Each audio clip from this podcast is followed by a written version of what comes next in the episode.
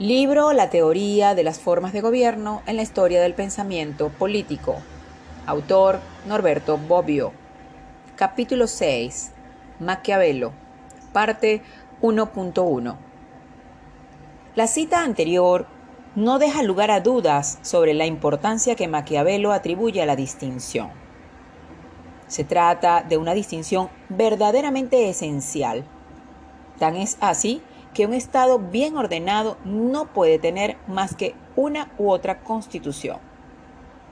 Cada una de las dos formas, hoy se diría, tiene su propia lógica, que debe ser respetada si no se quiere crear confusiones y dar origen a estados defectuosos. El fragmento siguiente del mismo discurso es todavía más explícito. Cita textual.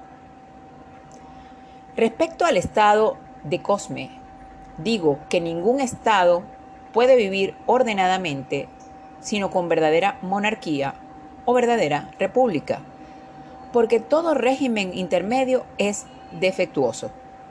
La razón es clarísima. La monarquía, como la república, solo tiene un camino para desintegrarse, para aquella convertirse en república, para esta en monarquía. Los estados intermedios tienen dos vías. Una, la que les conduce hacia la monarquía y otra, la que les lleva hacia la república. Y de aquí su inestabilidad. Fin de la cita. El fragmento también es interesante por otra razón. En la distinción neta entre principados y repúblicas no hay lugar para los estados intermedios.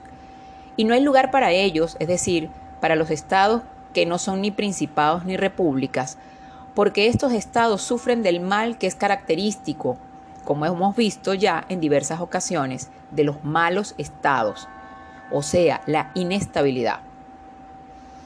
Una tesis de este tipo parece contradecir la teoría del estado mixto, del cual a pesar de todo, Maquiavelo, admirador de la República Romana, es en la misma línea de Polibio, un partidario. También, como se ha dicho, una de las razones de la excelencia del Estado mixto es la estabilidad. Ahora parece que para Maquiavelo los estados estables son los simples, principado o república, mientras la inestabilidad sería una característica de los estados intermedios. Estos estados son inestables por la misma razón por la cual en los partidarios del estado mixto como Polibio son inestables las formas simples, es decir, porque en ellos y no en la forma simple se produce más fácilmente el paso de una forma a otra. Esta no es la única contradicción entre Maquiavelo, historiador y teórico de la política, y el Maquiavelo, político y consejero de príncipes. Mas, ¿se trata verdaderamente de una contradicción? ¿Los estados intermedios y los gobiernos mixtos son la misma cosa? Creo que no. En efecto, se puede sostener que no todas las combinaciones entre las diversas formas de gobierno son buenas. Es decir, son verdaderos y propios gobiernos mixtos. No es suficiente mezclar una forma de gobierno con otra para tener un gobierno mixto. Hay combinaciones que tienen éxito y otras que no lo tienen.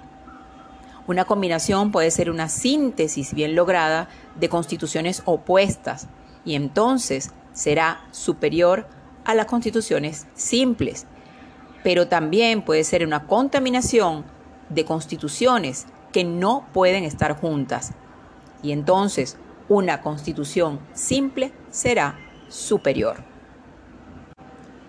Como veremos más adelante, el gobierno mixto que Maquiavelo identifica en el Estado romano es una república compuesta, compleja, formada por diversas partes que mantienen relaciones de concordia y discordia entre ellas.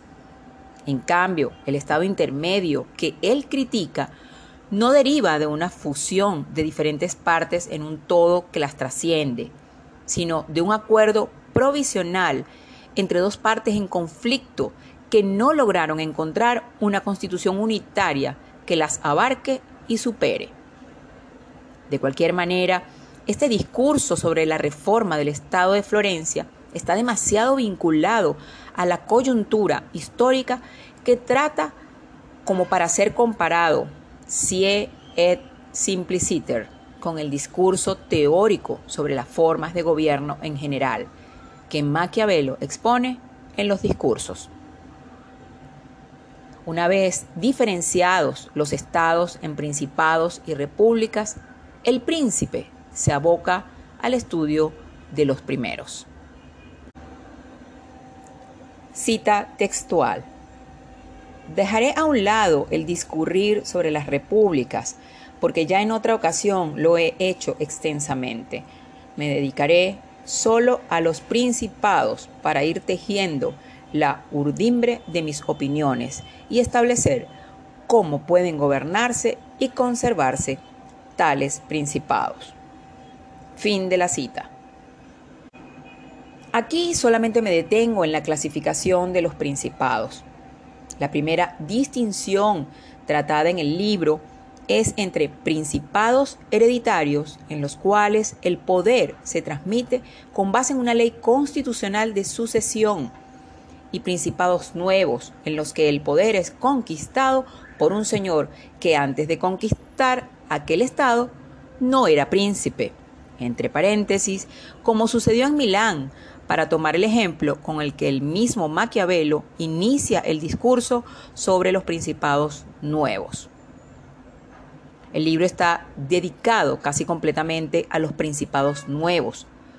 Lo que preocupa a Maquiavelo es establecer las premisas que le permitan invocar al último en la famosa exhortación final, el príncipe nuevo, que deberá redimir Italia del dominio bárbaro, el Nobel Teseo, el Redentor. En cuanto a los principados hereditarios, los hay de dos especies. Cita textual. Los principados, entre paréntesis se entiende los hereditarios de los que habla en este capítulo, de que se guarda memoria, han sido gobernados de dos modos distintos. O por un príncipe que elige de entre sus siervos, que lo son todos, los ministros que lo ayudarán a gobernar. O por un príncipe asistido por varones que, no a la gracia del Señor, sino a la antigüedad de su linaje, deben la posición que ocupan. Fin de la cita.